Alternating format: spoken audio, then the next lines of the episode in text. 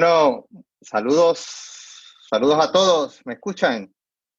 Sí, perfecto. Eh, muy, buenas tardes, eh, Luis Sánchez. Buenas tardes, eh, Carlos Vargas. Hoy con el tema la emigración boricua, retos, oportunidades en, la, en, este, en este conversatorio que tenemos en la diáspora con Dalmao. Y hoy con nosotros, que es parte del grupo original y no, y no pudo estar con nosotros, eh, Rafa Ruiz. Eh, Rafa Ruiz, Ayala, saludos. Eh, saludos, saludos desde Chicago a todo el mundo. A todo el mundo, en todo el mundo. Así es, así es. Y de hecho, este, me gustaría que comenzar con, con, Rafa para que nos explicara, ¿verdad? Nosotros, Rafa, como les dije, Rafa es del grupo original que nos tuvimos una reunión por, por internet y hablábamos por qué era importante eh, hacer lo que estamos haciendo, hacer una página apoyando la candidatura de, de Dalmao. En, eh, eh, y, hablábamos de dos cosas. Hablábamos de, la, de, la, ampliación del voto ausente. Y recuerdo, Rafa, que mencionabas que era un reconocimiento a la nacionalidad puertorriqueña de alguna manera. Y también del plebiscito, que es una oportunidad de tener el, el, el, el, anexionismo. ¿Nos podría rápidamente explicarnos ¿Por qué eh, desde tu punto de vista estamos haciendo esto y la importancia? Mira, eh, eh, es que es la primera oportunidad que hemos tenido en, la práctica los puertorriqueños, en particular los independentistas, de hacer realidad en la práctica algo que el movimiento independentista siempre ha dicho y que hemos siempre hemos sido muy coherentes con respecto a eso, ¿no? O sea, Puerto Rico es una nación y, los puertorriqueños somos parte de esa nación independientemente de, de dónde residamos, en Estados Unidos, en Inglaterra, donde, donde sea.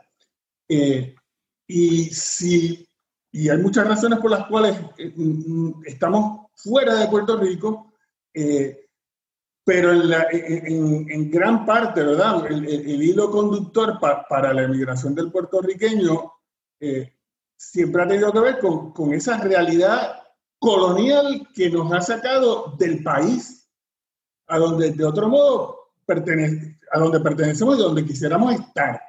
Eh, y por miles de razones, históricamente, a través de los...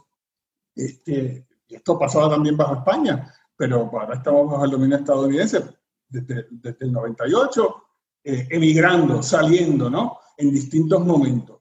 Eh, y ese fenómeno, pues, ha sido continuo, ha tenido sus altas y bajas, pero a pesar de eso, el independentismo siempre ha mantenido que, que estas personas que, que, salen, que han salido, son, son tan parte de, de, esa, de esta nación y, y, con derecho este, a participar de, de, sus procesos. Y eso bajo el régimen colonial nunca se había reconocido. Este, yo recuerdo, y lo comenté la vez que hablamos, eh, cuando las vistas del proyecto Johnson en, en, la, el año 98, escuchará a Damaris Mangual explicar por qué la diáspora debía tener derecho a votar en cualquier proceso de descolonización como parte del proceso de, de, de, autodeterminación. Y ver a los americanos mirándolo allá como que está, está, loca, ¿verdad? ¿De qué habla, verdad? Porque ellos, ellos lo ven como una cuestión de, residencia. Este, y obviamente con el anexionismo totalmente opuesto, porque para el anexionismo el planteamiento de, de ese voto de parte de la diáspora representaba una negación de, de, lo que ellos plantean, de que no hay nación, de que somos simplemente un grupo de, de residentes de, Estados Unidos que viven en esta islita y se mudan, qué sé yo, a Alaska.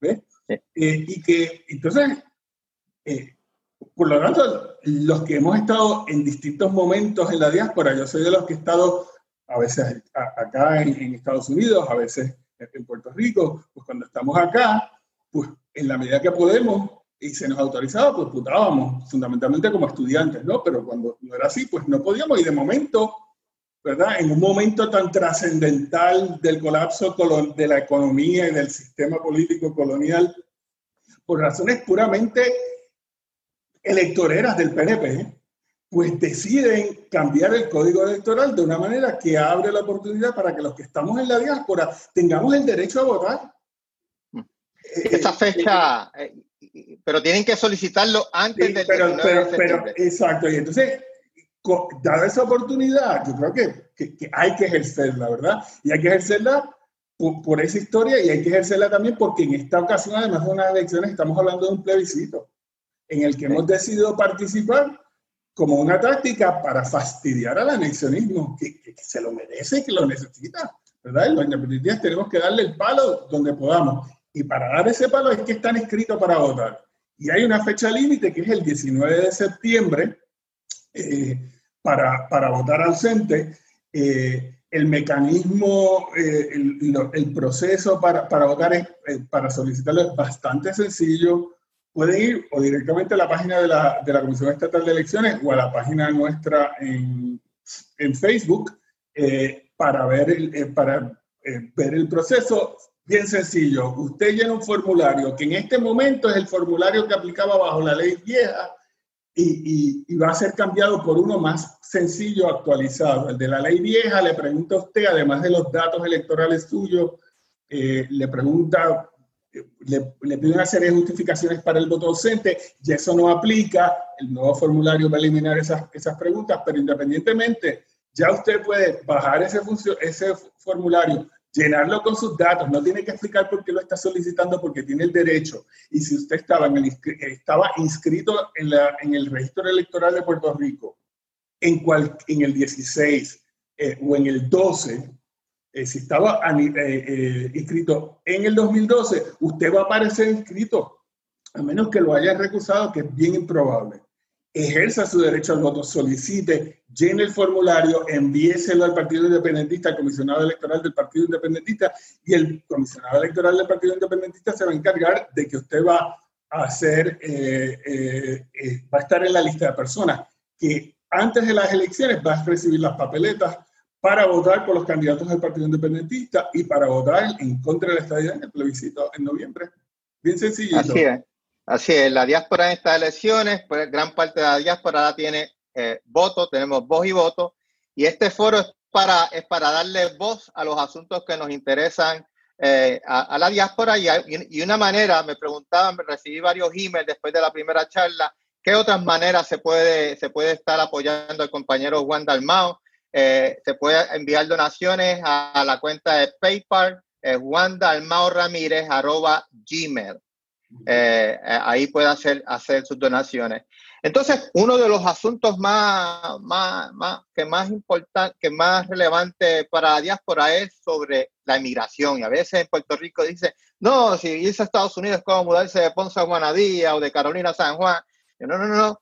esto es mucho más que una mudanza y yo, por lo, que llevo ya varios años, me siento como un inmigrante y quería comenzar con, con, con Carlos. Carlos, ¿qué es un emigrante? Chu, esa es una muy buena pregunta. Yo creo que si pensamos lo que es un emigrante, tal vez hay tres, tres, tres cosas que tenemos que tener en cuenta. Eh, número uno es cómo medimos un, un, migrante y cómo lo definimos en términos de estadísticas. ¿Qué quieren decir las estadísticas? La segunda cosa que tenemos que tener en cuenta es eh, la percepción que tienen las personas de lo que es un migrante. Eh, si tú te mudas, digamos, a Texas, eh, los tejanos te van a considerar un migrante o no y qué cosas afectan la percepción de los tejanos de considerarte un, migrante. Y el tercer eh, factor, que es sumamente importante también, es nuestra propia percepción de si somos migrantes o no, ah, como, como individuos. En términos de la parte estadística, la medida más común para medir un migrante es una persona que cambia de residencia a, a, otro sitio por un periodo de 12 meses o más. Entonces, si usted se, bajo esa definición, si usted se mudó a otro sitio por tres o cuatro meses, esencialmente estuvo visitando, no, fue un migrante, por un número de tiempo mínimo para, para considerarlo un migrante. Esa movida puede haber sido eh, de Puerto Rico a los Estados Unidos, pero también puede haber sido entre municipios. Eh, de Puerto Rico, puede haber sido entre estados, obviamente, y puede ser de Puerto Rico a, otro país. Esa medida solamente cuenta a las personas si se mudaron por 12 meses, no importa por qué razón usted se mudó, no importa qué pasaporte tiene usted y no importa en qué país usted nació. Así que aquí cuenta todo el mundo igual. La limitación de esa medida es muy buena para darte flujos. Eh, podemos saber cuántas personas entran, cuántas personas salen, y de ahí medimos algo que se llama la emigración neta, que son los, que, que, que entran menos los que salen. En el caso de Puerto Rico, por ejemplo, siempre salen más de lo que entran y la migración neta es negativa. La isla ha estado perdiendo población eh, como resultado de la, de la, de la migración. Eh, lo que es difícil hacer con eso es tener un estimado del total de migrantes en un sitio. Y para eso se usan dos variables eh, distintas. Una es el lugar de nacimiento. Y en ese caso, un migrante es una persona que vive en un sitio distinto al que nació. Eh, eh, por ejemplo, un puertorriqueño, alguien que nace en Puerto Rico y vive en los Estados Unidos, puede ser identificado como un migrante en términos estadísticos. De esa manera. Y la otra manera que se utiliza es utilizando la ciudadanía. Esa se relaciona más a poderes legales y derechos legales y obviamente una persona que vive en un sitio de la cual no tiene la, ciudadanía. En ese caso, por ejemplo, el caso de los puertorriqueños, que por razones históricas que, que, podemos discutir luego tienen la ciudadanía americana, pues obviamente bajo esa definición no, no, no calificarían como migrantes en términos estadísticos. Las otras dos cosas que son importantes es las percepciones. Estas son más subjetivas. ¿Qué afecta que una persona vea a otra persona como un migrante o no? Y una de las razones más importantes aquí, y nosotros hemos hecho muchas encuestas sobre esta, sobre esta pregunta, en inglés, Who counts as a migrant? Tratando de definir esa pregunta específica, es la razón de migración. Las personas siempre pensamos en la historia tradicional de alguien que migra para trabajar o para buscar trabajo, pero en realidad las personas migran por muchas razones. Por ejemplo, muchos puertorriqueños migran para estudiar en los Estados Unidos. Eh, y cuando están estudiando en los Estados Unidos, obviamente, bajo las definiciones anteriores, serían eh, migrantes, pero cuando tú le preguntas al público en una encuesta si los estudiantes eh, son migrantes, la gente tiende a decir que no, porque los ven como temporeros, están en esa ciudad o en ese estado de una manera eh, temporera. Hay personas que, que migran también para reunirse con miembros de su familia. Hay personas que migran porque son forzadas por alguna razón en el ámbito internacional, por, por asilo político. En el caso de Puerto Rico, podemos pensar de María y desastres naturales. Esa razón de emigrar afecta mucho la percepción de si una persona es un migrante o no. La otra, que sale muy ah, arriba en, las encuestas que hemos hecho, es el tiempo que la persona haya vivido en el otro sitio. Una persona que, sea reciente, llegó hace unos dos años, probablemente tiene un acento, se viste de una manera, sigue una cultura, eh, que es distinto a alguien que lleve 20 o 30 años. Y en esas encuestas tú ves que personas que llevan más años en un sitio, las personas tienden a verlos menos como un migrante. Eso no quiere decir todo el mundo. Muchos puertorriqueños podrán tener 50 años en Nueva York o en cualquier sitio y los van a seguir viendo como migrantes, pero en general tiende a verse menos como migrante la persona que lleva más tiempo en, un sitio. Y en términos de la percepción de la persona del grupo que recibe al, migrante, las características son la última eh, eh, el último aspecto importante. ¿Qué quiero decir con características? Bueno, eh, la persona físicamente se ve distinto, se ve como un latino. Eh, la, persona, cuál es su color de piel, esas características, su apellido, ese tipo, de acento que tiene, ese tipo de cosas llevan a la persona a ser considerada un migrante o no. Eh, por ejemplo, si alguien se muda de Canadá a, a, los Estados Unidos, muy probablemente mucha gente no lo va a ver como un migrante, porque tal vez el inglés es el idioma principal de la persona, se va a ver muy parecido a las personas que están allí en ese momento. Eso contrario a un puertorriqueño que tal vez lleve 50 años en los Estados Unidos, pero que físicamente y por razones culturales la persona lo vean eh, como un migrante. Y el aspecto final que, que, yo creo que es importante en términos de definir a los migrantes es si la persona se considera a sí misma un migrante o no. Y si la persona se identifica, por ejemplo, hay muchas personas que inclusive nací en Estados Unidos se identifican como puertorriqueños, si la, identifica, la persona se identifica de esa manera, si la persona tiene esa conexión con su país de origen. Eh, y eso hay distintos grados, ¿verdad? Hay personas para los que es muy importante mantener sus costumbres, para las que le enseñan español a sus hijos, y otras personas que tienen menos énfasis en esas características. Yo creo que una cosa importante de, de resaltar en ese, en ese punto es que es, compatible que si usted le, interesa, usted vive en, la Florida o en Texas o en, cualquier otro sitio y le interesan las cosas de su comunidad y se preocupa por su comunidad en ese sitio, por las escuelas, por, los hospitales, es compatible preocuparse por esas cosas, pero también preocuparse por Puerto Rico y querer votar en las elecciones en, en Puerto Rico. Es una relación transnacional, está bien pertenecer a, eso, a esos dos mundos. Yo creo que eso es muy importante porque muchas de las personas que nos están escuchando posiblemente eh, eh, les interesen sus cosas en, la comunidad. en, el caso de mantener esa conexión cultural con Puerto Rico, es una cosa que requiere esfuerzo. Eh, por ejemplo, yo vivo en Inglaterra. En Inglaterra el deporte principal es el soccer. Aquí no se juega pelota, no se juega béisbol de, ninguna manera. Pero a mí me interesa que mi hijo juegue béisbol. Eh, y, y, yo he puesto un esfuerzo de ir el sábado por la mañana con él a practicar y eso requiere un esfuerzo de la persona. Yo mismo me estoy identificando con otra cultura, que es la cultura de, Puerto Rico, que yo quiero tener una conexión cercana y que quiero que mi hijo tenga una conexión cercana. Así que en general yo resumiría que quién es un inmigrante. Bueno, en términos estadísticos, eh, depende del tiempo que tú lleves, 12 meses o más, tu ciudadanía, tu lugar de nacimiento. En términos de la percepción de las personas, la razón de migración es muy importante, el tiempo que lleves viviendo en ese sitio, tus características físicas van a, depender mucho si te consideran un migrante o no, pero también hay mucho de la persona. Si la persona se considera un migrante y quiere mantener esa relación transnacional con Puerto Rico.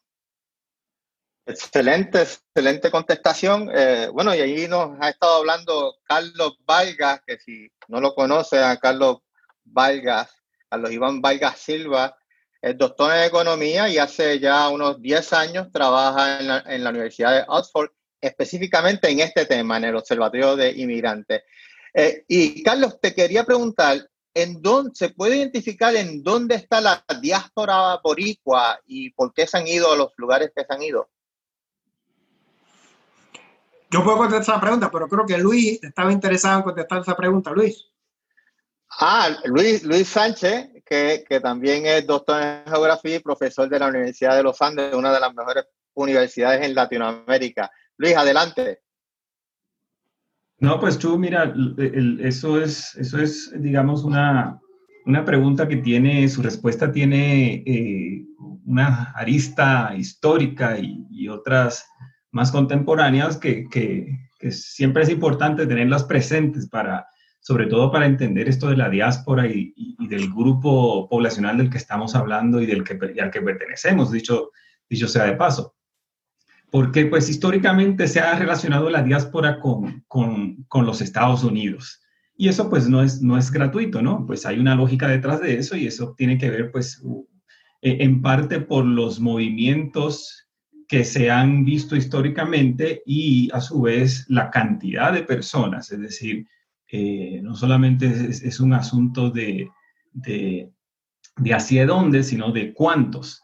Eh, en ese sentido, pues, pues si lo ponemos en, números, pues sabemos que eh, hay alrededor quizás un poco más de 5 eh, millones 700 mil que estima el censo de los Estados Unidos de personas que se autoidentifican como puertorriqueños, que como decía Carlos, estadísticamente los consideran por una de las razones que Carlos está mencionando, ya sea por el asunto de residencia, llevan más de 12 meses, o por un asunto de autoidentificación, que independientemente del tiempo o, cualquier otra característica, ellos asimismo se, se han considerado como, como puertorriqueños y por lo tanto el censo los, los clasifica eh, como tal.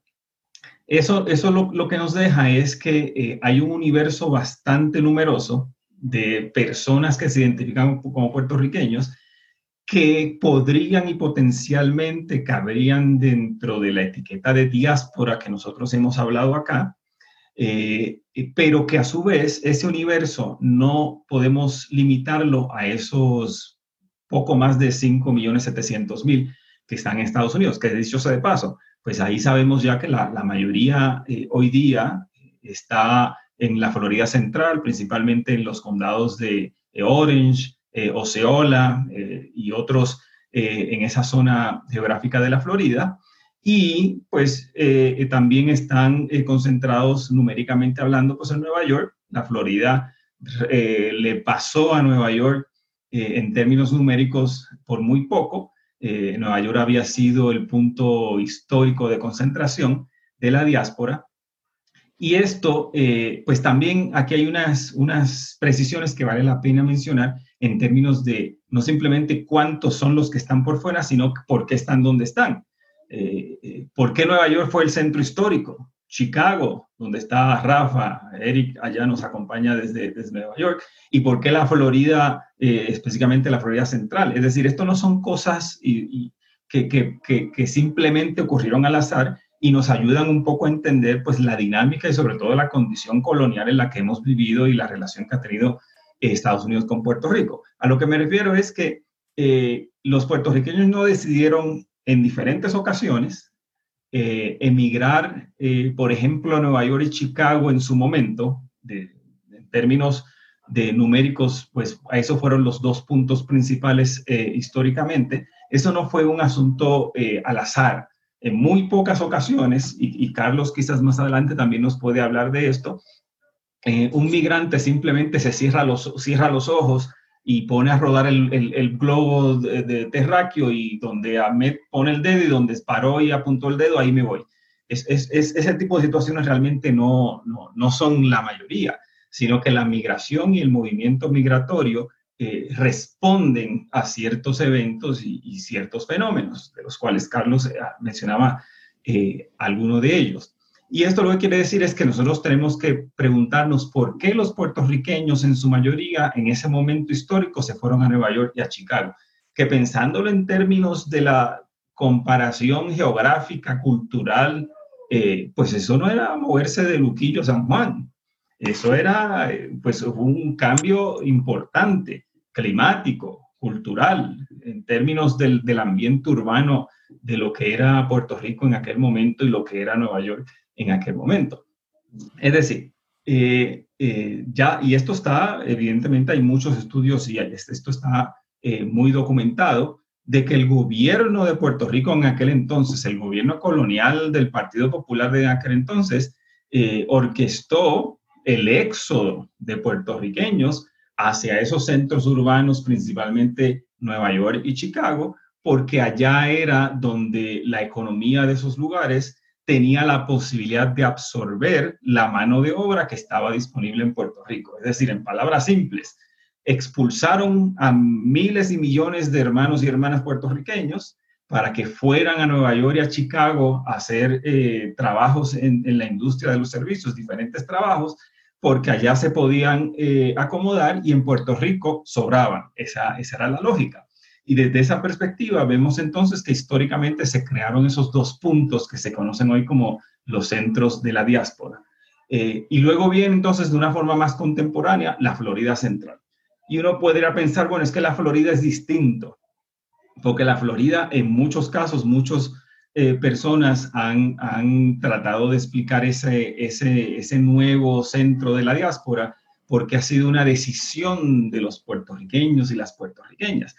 Y en cierto caso, pues puede ser que sí, pero no es tanto un asunto de libre elección como, como eh, pues nos han hecho pensar.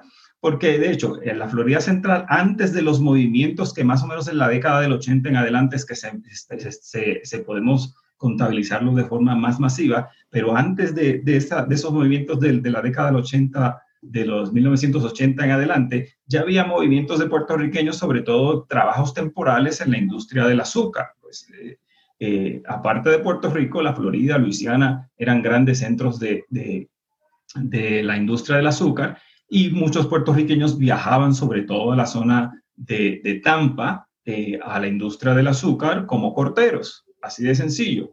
Eh, pero más adelante, en lo que nos compete al nuevo centro de la Florida Central, que hoy día alberga la mayor parte de, la diáspora en los Estados Unidos, eh, pues ahí tampoco fue un asunto tan de libre elección. Eh, ahí tiene que mucho que ver también otro aspecto económico. y créanlo o no, Walt Disney tiene mucho que ver con esto.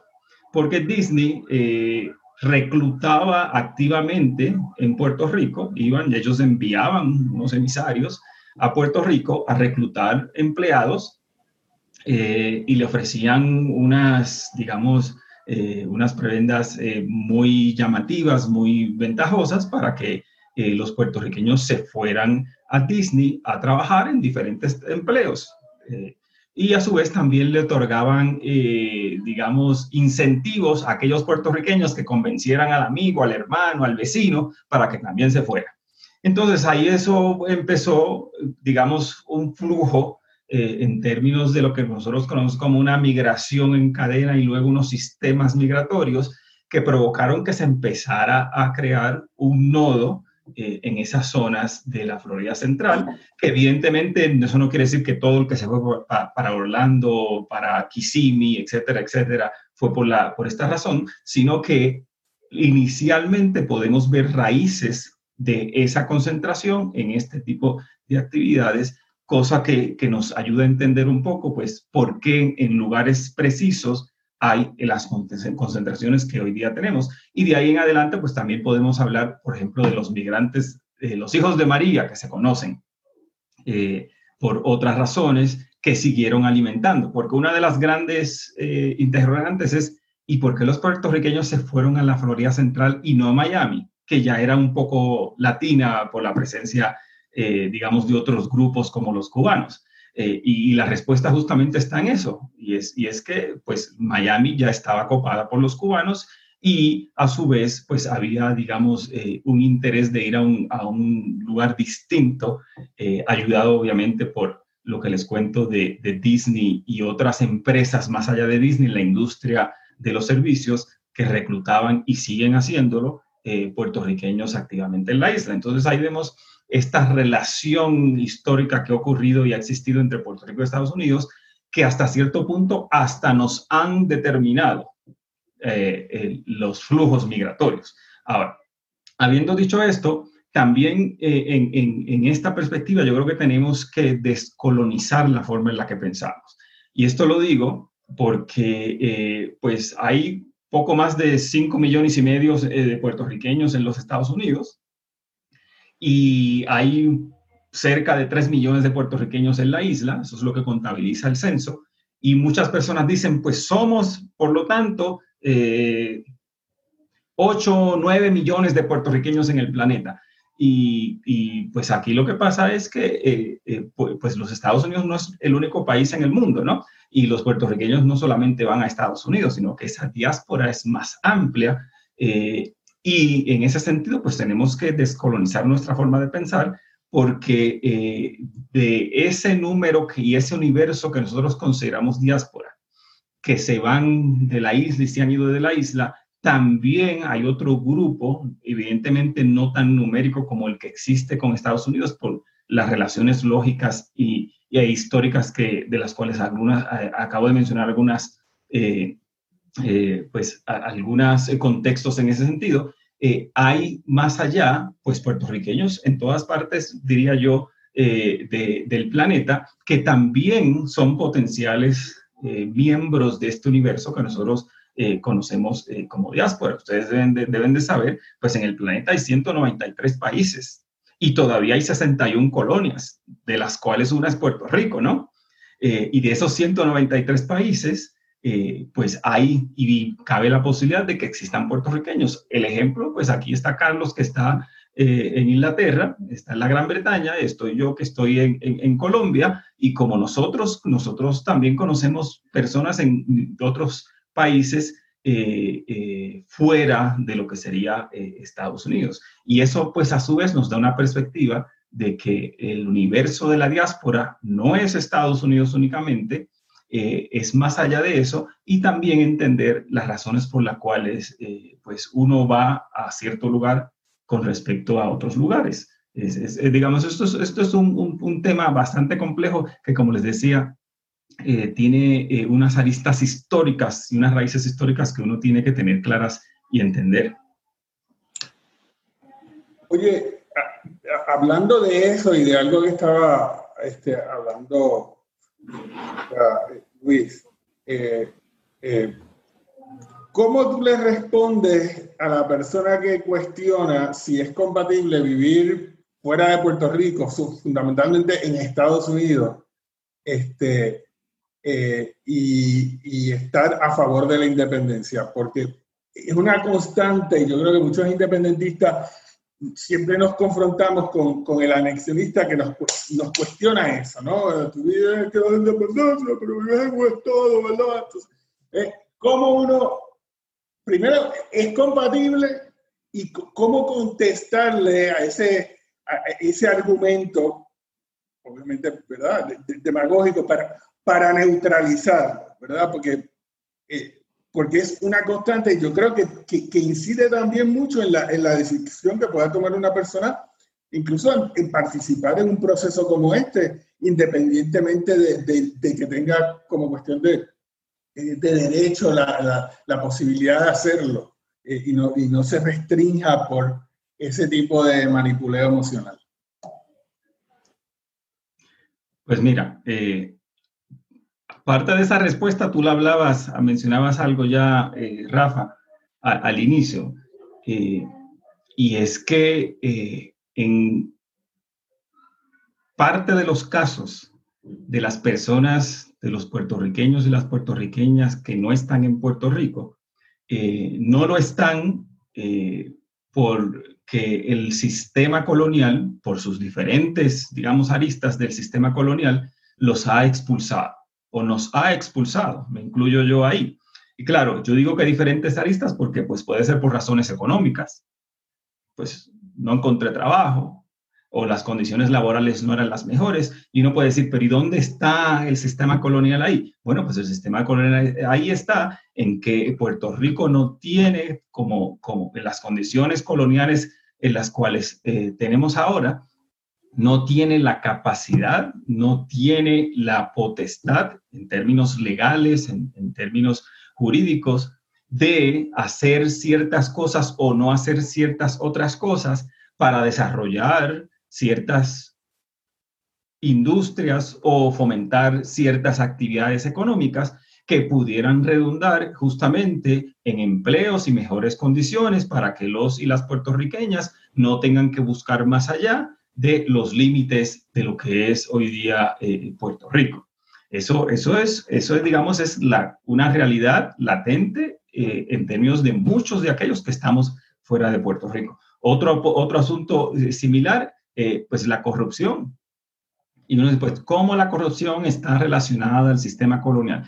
Bueno, pues ahí realmente la respuesta debe ser obvia en términos de que el sistema este de bipartidista entre los rojos y los azules, que lo que hacen y lo que se preocupan es por repartirse el presupuesto del Estado Libre Asociado en vez de poder solucionar los problemas de fondo que tiene eh, Puerto Rico, porque el mismo sistema colonial no les permite hacer más allá que administrar el presupuesto. Eso ha provocado toda una cultura de corrupción que a su vez ha ido en detrimento o ha sido en detrimento de nuestro, digamos, nuestra calidad de vida, términos sociales, el deterioro social, el deterioro económico, la deuda, etcétera, etcétera. Y eso a su vez ha sido también motivo y razón por la cual muchos de nosotros no estamos donde quisiéramos estar, que es en el país de donde somos, con nuestra familia, con nuestros amigos.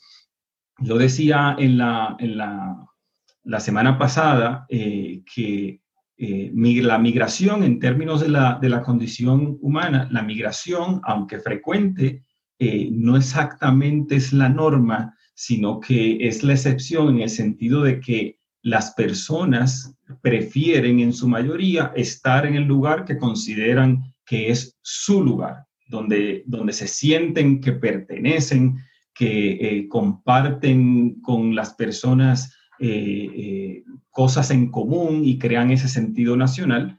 Y por lo tanto, para alguien tomar la decisión de me voy de aquí para explorar en un lugar distinto en una cultura distinta, en un país distinto y desconocido, pues eso siempre, eh, eh, eh, digamos, es un cambio importante que no está libre de, de traumatismo, sean los que sean. En, en, ese sentido, y a donde voy con este punto, es que es evidente que mientras nosotros podamos permanecer, en nuestro caso en Puerto Rico, lo haríamos. Si no fuesen por este tipo de situaciones que nos han hasta cierto punto expulsado, pues estaríamos todavía en Puerto Rico y por eso es que no es del todo y para nada eh, incongruente eh, uno tener una ideología en términos de preferir la independencia para Puerto Rico, porque sabemos y estamos convencidos podamos permanecer, en nuestro caso en Puerto Rico, lo haríamos. Eh, la, única solución viable y real para poder atajar la problemática tanto económica como social, política que, que, que vive, eh, que aqueja a Puerto Rico eh, realmente en la actualidad. Aquí no sé si Carlos quiere eh, ampliar en esto. Bueno, no, solamente para añadir algo a lo, que dijo Luis. es interesante, como dice Luis, la, mayoría de la gente quiere vivir en el sitio donde, vive.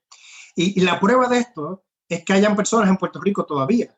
La brecha salarial en muchos casos entre Puerto Rico y Estados Unidos es tan grande que no pensara si las personas lo que le interesara es ganar la mayor cantidad posible sin que le sin tener un valor ah, de cerca estar cerca de su familia o estar cerca de su cultura, eh, todo el mundo se hubiera ido. Así que el hecho de que haya un montón de gente es un testigo, es una, una evidencia de, la, del valor que la gente le da a esa circunstancia. En algunos casos es imposible, ¿verdad? Las personas tienen que salir, pero en la gran mayoría de los casos la gente prefiere estar en su lugar de origen. Oye, ¿cómo, ¿cómo podemos desde la diáspora contribuir? obviamente pues, está el, aspecto ¿verdad? específico ahora del voto, pero en general, ¿cómo, cómo podemos contribuir? Ese puertorriqueño que, que se siente que es parte de ese proyecto nacional este, que, que, no ha concluido, ¿verdad? Que no ha podido cristalizar por, por la situación colonial. ¿Cómo podemos, ¿Cómo podemos contribuir desde acá?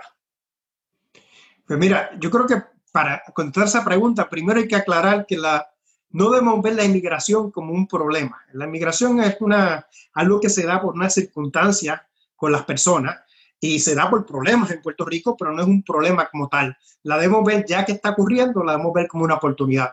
¿Cómo podemos maximizar el, beneficio de tener esa diáspora tan grande eh, boricua?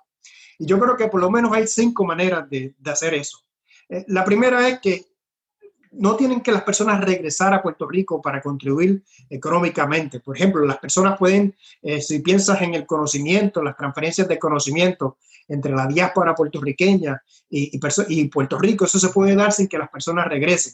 Eso se puede dar en las universidades, eso se puede dar en las compañías. Hoy en día estamos tan conectados que es totalmente posible por una persona que esté, como en el caso mío, estar en Inglaterra y poder este, contribuir en Puerto Rico al conocimiento. Así que hay una capacidad de transferencia de conocimiento muy grande, mucho más grande ahora con la conexión entre alrededor del mundo. La segunda es, obviamente, la diáspora tiene posibilidades de inversión que no tienen otras personas en Puerto Rico y la diáspora puede invertir en Puerto Rico. La diáspora tiene conocimiento, tiene las conexiones y en muchos casos ya lo hacen. Pero esa conexión de la diáspora yendo a Puerto Rico, obviamente invirtiendo en Puerto Rico, depende mucho de la diáspora tener la confianza en el gobierno en Puerto Rico, eh, de que no haya haber corrupción, de que no haya haber problemas. Y en ese caso eh, eh, es muy importante tener un gobierno limpio en Puerto Rico. La tercera es abriendo oportunidades.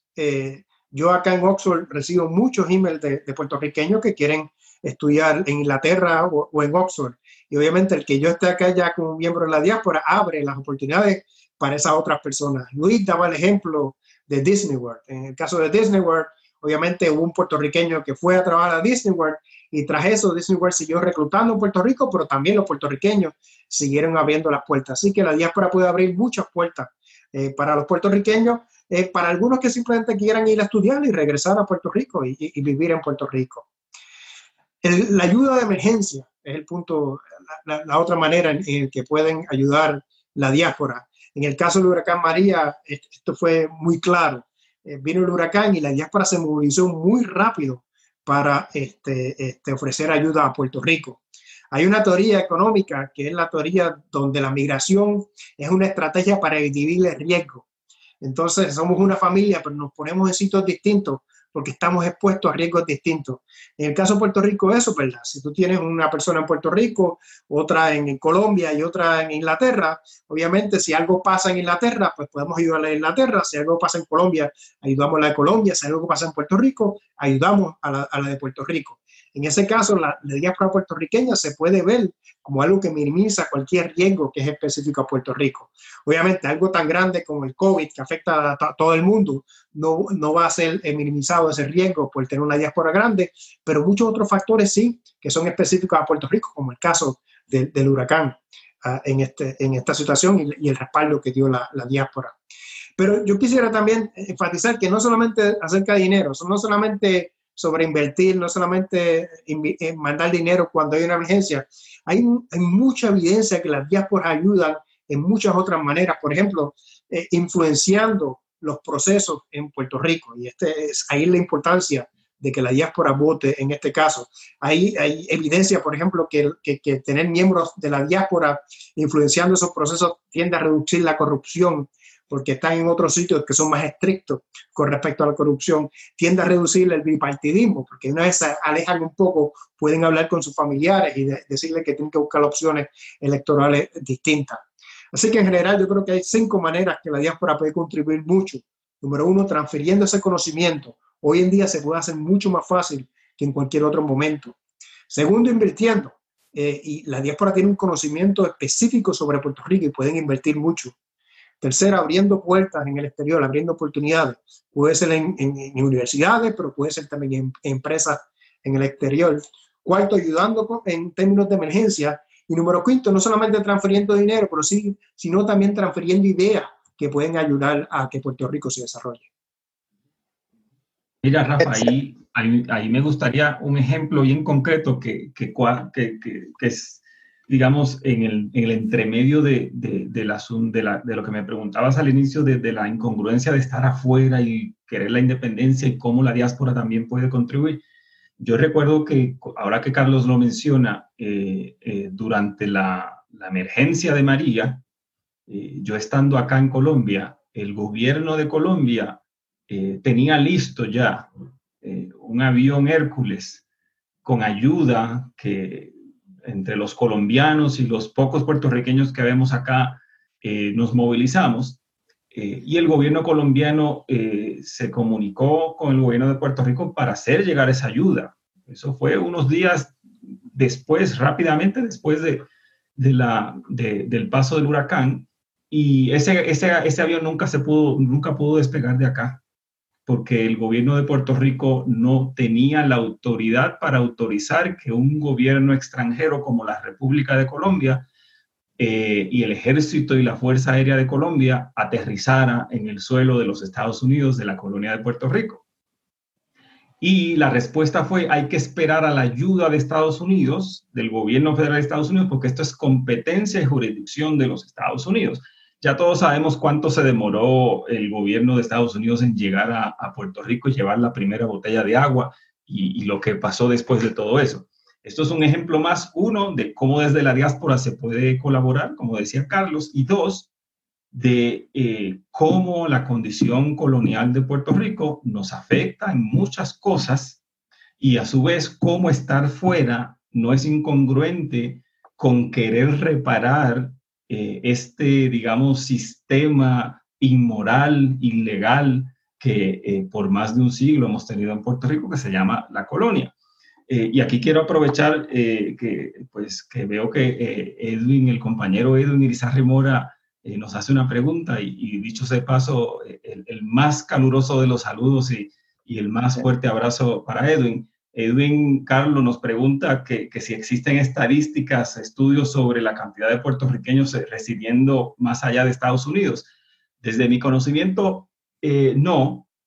Y a mi perspectiva, a mi modo de ver, no sé si Carlos tenga acceso allá en Oxford a algo así, pero desde mi perspectiva, eh, si existieran son pocos, y, eso tiene una razón.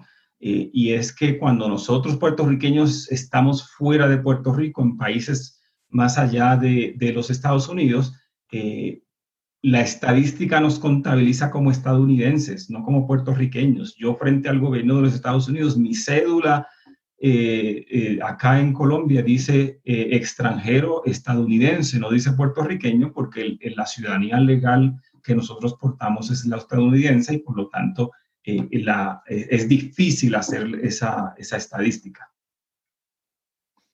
Excelente, excelente Luis y Carlos por esa explicación y bienvenida a la pregunta del distinguido economista Edwin Irizarry Mora, que lo, que lo queremos mucho y que fue candidato por el PIB en las elecciones del 2008. Eh, aquí tenemos otra pregunta, eh, esta dirigida a Carlos. Carlos, ¿cuáles son las políticas migratorias más exitosas alrededor del mundo y que en la, eh, y que en la República de Puerto Rico posiblemente sea sea su política. ¿Cuál es tu observación? Esa es una excelente pregunta. Cuando uno piensa en las políticas migratorias, en, si tuviéramos la República de Puerto Rico en este momento, ¿cómo dejaríamos personas entrar al caso de Puerto Rico y mudarse a Puerto Rico? Uno tiene que pensar en las categorías legales eh, para migrar. Una pregunta es cómo dejaríamos a la persona estudiar en Puerto Rico, si dejamos estudiantes internacionales, por ejemplo, estudiar en la Universidad de Puerto Rico o estudiar en las universidades privadas en Puerto Rico. La respuesta alrededor del mundo en esos casos es sí, porque los estudiantes internacionales se cuentan como una exportación, es dinero que está entrando a, la economía. Eh, también, bajo qué circunstancias dejaríamos a alguien que es un extranjero o que alguien con otra ciudadanía en Puerto Rico reunirse con su familia. También los sistemas más exitosos eh, son flexibles en ese caso y, este, permiten a las personas reunirse con, sus familiares. Podemos pensar acerca del asilo político y obviamente hay responsabilidades internacionales que la República de Puerto Rico tendría en ese caso de dar asilo político a aquellos que, personas que lo necesiten. Pero tal vez la, más complicada es qué sistema de, permisos de trabajo tendríamos eh, en el caso de, Puerto Rico. A mí un sistema que me gusta mucho es el sistema que, que sigue Suecia. En el caso de Suecia, es un sistema migratorio muy abierto. Eh, en Suecia casi todo el mundo puede emigrar, pero la condición es que tú tienes que contratar el migrante al mismo sueldo que le pagas al nativo. Y en ese caso, la migración es muy abierta, todo el mundo puede ir, pero si alguien migra, va a ser pagado en el mismo sueldo. Eso protege al empleado, al trabajador sueco, de que la migración no le baje el sueldo. Y, esos sueldos son acordados entre las uniones y los empleadores. Así que esos tipos de sistemas muy abiertos, pero que también protegen al, al, trabajador, son muy importantes. En muchos casos eso tiene algún tipo de sistema que sigue una serie de puntos. Si tú tienes este, cierta educación académica, tienes tantos puntos, cierta edad, tienes tantos puntos y tienes la capacidad de migrar, pero una vez que migres, se protege al trabajador y, al, y al, migrante también se le protege porque tiene, tiene un, un, salario justo. Obviamente, una parte importante de este ¿Qué relación tenemos nosotros con la diáspora una vez que, tengamos a un Puerto Rico independiente? Y obviamente una, una, pregunta es hasta qué punto le damos ciudadanía y qué, quiénes son capaces de aplicar por la ciudadanía eh, eh, puertorriqueña. Obviamente yo creo que también debe ser bastante flexible en este caso, eh, que si usted es nieto de puertorriqueño, posiblemente también pueda aplicar por la ciudadanía puertorriqueña, siempre y cuando usted se sienta que, que, pertenece al país eh, si le damos el voto a la diáspora que está en el exterior, eso también yo pensaría que una participación activa de la diáspora va a llevar a más, más inversión y, más compromiso, como el caso de Puerto Rico. Algunos países, por ejemplo Colombia, donde está Luis, le dan posiciones en la legislatura a la diáspora, que son electas por la diáspora. Yo creo que también que sería una propuesta muy interesante ah, para el caso de Puerto Rico. Pero en general, entre más abiertos son los países a la migración, más exitosos tienen a ser, pero siempre protegiendo al trabajador local que no se afecte por la inmigración. Muchas gracias, Carlos. Tengo aquí también una pregunta de Abraham eh, Mercado y esta pregunta es para Rafa. Ah, Rafa, mencionaste eh, que en la nueva ley electoral el domicilio es más amplio. Eh, pregunta Rafa, ¿realmente nos otorgan más derecho al voto o es que es más difícil comprobar el domicilio? Eh, evidentemente, es ambas cosas, ¿no? Porque, porque lo que, a lo que le está haciendo referencia es al mecanismo que eligió el PNP con más consistente con su ideología. Como, como dije al principio, el PNP no hizo esto porque, porque está comprometido con la independencia y la identidad nacional. Eso sería esperar demasiado. Pero dentro de lo que eran sus intereses electorales particulares, que tienen que ver mucho con esa diáspora, la percepción de ellos de que parte de su electorado se le fue en esta última ola, en la ola posmarilla, eh, y, hasta cierto punto también a partir de la, de la recesión que empezó en el 2005, pues ellos trabajaron la definición que en efecto te da el derecho, sin admitir que lo estás haciendo utilizando el subterfugio, si lo quieres poner de esa manera, del domicilio. Pero el efecto práctico es de que está ahí. Y por lo tanto, lo debemos y lo podemos utilizar. Muy bien, una pregunta para, tal vez para Luis. Eh, fíjate que en Puerto Rico a veces dicen, bueno, aquí no, no hay tanta protesta eh, a la corrupción y, al poco desarrollo económico, porque al final del día eh, la migración a los Estados Unidos u otros países es una válvula de escape a esa, por razones económicas y, políticas. Eso, eso es cierto, eso, es, ese, ese decir en la cultura de Puerto Rico.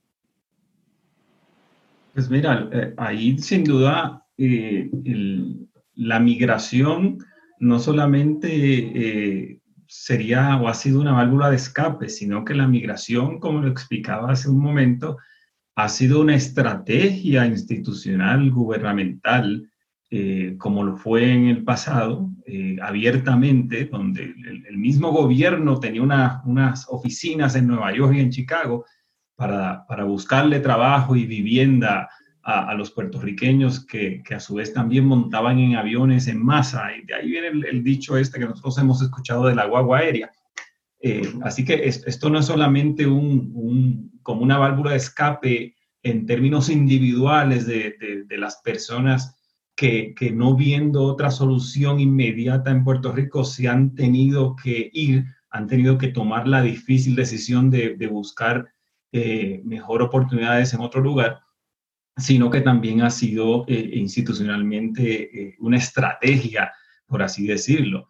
Ahora, esto, esto no puede tampoco entenderse como que entonces esto apacigua y cancela la protesta social en Puerto Rico. El, que afirme de que la, la, migración, por lo tanto, cancela y apacigua la protesta social en Puerto Rico, pues entonces está viviendo eh, en, un, en, un, país distinto al, al, que nosotros hemos visto, aún los que estamos por fuera, eh, en estos últimos años, donde hemos visto que la protesta justamente por las condiciones y la protesta justamente por la, eh, la digamos, estas razones que nos expulsan, se ha hecho sentir y a su vez, asimismo, se ha hecho sentir la, la, la, reacción del Estado en términos represivos para apaciguar eh, esa propuesta, esa protesta. Por lo tanto, hay una forma también de, ver y, un poco medir eh, que la protesta social no ha desaparecido y siempre ha estado permanente, es también ver la reacción del Estado eh, frente a ese, a ese pueblo que se levanta. Claro está, lo que pasa es que muchos hacen la, comparación y claro, es una, son comparaciones también un poco desproporcionadas y hasta cierto punto eh, injustas, de que dicen, no, pero es que en Chile salieron tantos millones y allá este, eh, prendieron, encendieron en fuego Santiago de Chile. Eh, claro, pero proporcionalmente, pues en, Puerto Rico una propuesta que hasta cierto punto obligó a, un gobierno corrupto a, a tener que renunciar. eso no resolvió el problema porque pues tenemos la sucesión de ese gobierno corrupto que es la gobernadora que, interina que hoy día está ahí, pero eso es evidencia de que eh, eh, por el hecho de que la gente pueda y tiene la, la, capacidad de irse, eh, no cancela la protesta, sino que el hecho de que la gente se vaya es justamente parte del problema. yo no me voy porque es la solución, sino me voy porque es el problema. Y, por eso mismo es importante solicitar el voto ausente, porque se han dado revoluciones como la del verano del 2019, la de Vieques, y a veces nos dicen, pero ¿y por qué no se han hecho unos avances? Pues porque no hemos tenido poder político. Y para obtener ese poder político es importante que haga esa solicitud del voto ausente antes del 19 de septiembre. Tenemos al compañero desde Nueva York, Eddie Ramos. Eh, eh, Eric, ¿nos escucha? Y si nos escuchas, ¿qué, ¿qué, está sucediendo en Nueva York? Lo tenemos. Bueno, parece que perdimos la, perdimos la señal con, con, con Eric. Y bueno, estamos ya cerrando el, programa. Eh, ¿Algún comentario final eh, de parte de Luis, Carlos y Rafa? Chuy, yo, quiero hacer una aclaración que yo creo que quedó claro, pero también para aclararlo, que en el caso de, dado lo que Luis también había hablado de la diáspora más allá de los Estados Unidos, eh, el, el, derecho al voto ahora, la, la, posibilidad de, de, de, tener el voto ausente aplica para los puertorriqueños que estén en Estados Unidos y los que estén alrededor del mundo. Así que si usted no está en Estados Unidos, asegúrese de llenar el formulario y enviarlo siguiendo las instrucciones que ya se, se les dieron.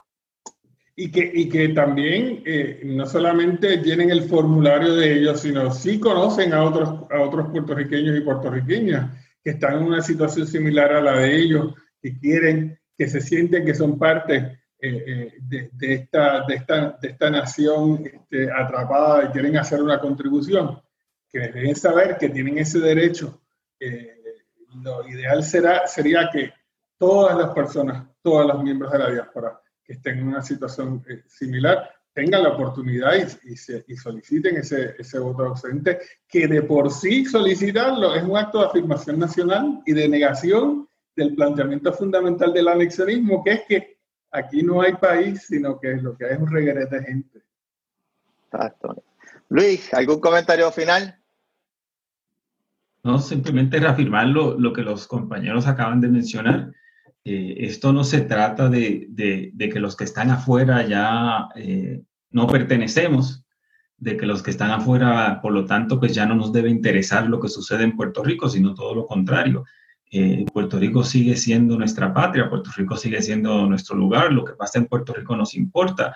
y además, aunque hay, puede haber algunos casos de la diáspora que en sus planes no está regresar, eso, eso tampoco cancela el hecho de que tengamos amigos, familiares, eh, eh, conocidos que sí están todavía en Puerto Rico y de los cuales nosotros no quisiéramos que tuvieran que pasar por la penosa decisión de tener que dejar lo suyo para ir a explorar en lo desconocido, eh, justamente por las condiciones que el sistema colonial en Puerto Rico eh, eh, pues eh, tiene, tiene la isla. Así que desde esa perspectiva, esté en Estados Unidos, esté en donde sea que esté en el planeta, se puede votar y participar para justamente adelantar eso que nosotros aspiramos y es un buen gobierno como el que propone el compañero Juan Dalmao y la descolonización final y definitiva de Puerto Rico. Así es, así es. Muchas gracias a Luis, Carlos, eh, a Rafa, esta, esta cátedra sobre la emigración boricua, retos y oportunidades. Y les quiero recordar que el próximo miércoles eh, tenemos al compañero Eliasís Vélez y a la compañera Eda López para hablar sobre el tema del, eh, del racismo y la diáspora el próximo miércoles. Y a los que nos preguntan, además de votar, qué cosas pueden hacer, pues nos pueden enviar eh, preguntas, participar en esta charla y también enviar contribuciones económicas a la cuenta de PayPal, eh, Juan Dalmao Ramírez, arroba Gmail. Y ahora tenemos el compañero Eric Ramos. Eric, ¿qué nos cuentas de, de, de Nueva York para ir cerrando el programa? Sí, eh, yo he estado entrando y saliendo porque estoy aquí en una protesta en, el corazón de Wall Street, aquí frente al, al, Banco de la Reserva Federal, en donde estamos obviamente eh, en, en, en, apoyo a los hermanas y hermanos de la UTIER y los obreros en Puerto Rico ante esta barbaridad de, de privatizar la Autoridad de Energía Eléctrica para, para darles a ellos la las cosas buenas y dejarnos a nosotros la deuda y dejarnos a nosotros todas las barbaridades. Y como siempre, esta lucha en la día, pero he estado escuchándolas a ustedes eh, todo el tiempo y, y, estuvo fabulosa la conversación y definitivamente eh, esto es una cosa que tenemos que eh, improvisar en todos los momentos. pues aquí estoy yo y a la orden siempre y y que siga este gran esfuerzo para, para movilizar a la gente en esta ocasión a, robarle el tiro al PNP. Nos vemos. Muchas gracias, Eri, por transmitirnos en vivo y, transmitirnos esa energía y solidaridad con los compañeros del de, de Nueva York. Bueno, pues muchas gracias a todos los que participamos. Yo creo que hemos contestado todas las preguntas. De todos modos, voy a, revisar en el Facebook y nos vemos hasta el próximo eh, miércoles. Estamos en la cuenta de Facebook Diáspora con a su servicio. Muchas gracias a todos. Y, y nos vemos hasta la próxima. Hasta la próxima. ¿Qué razón tiene una estrella? Yo les contesto que es estrella.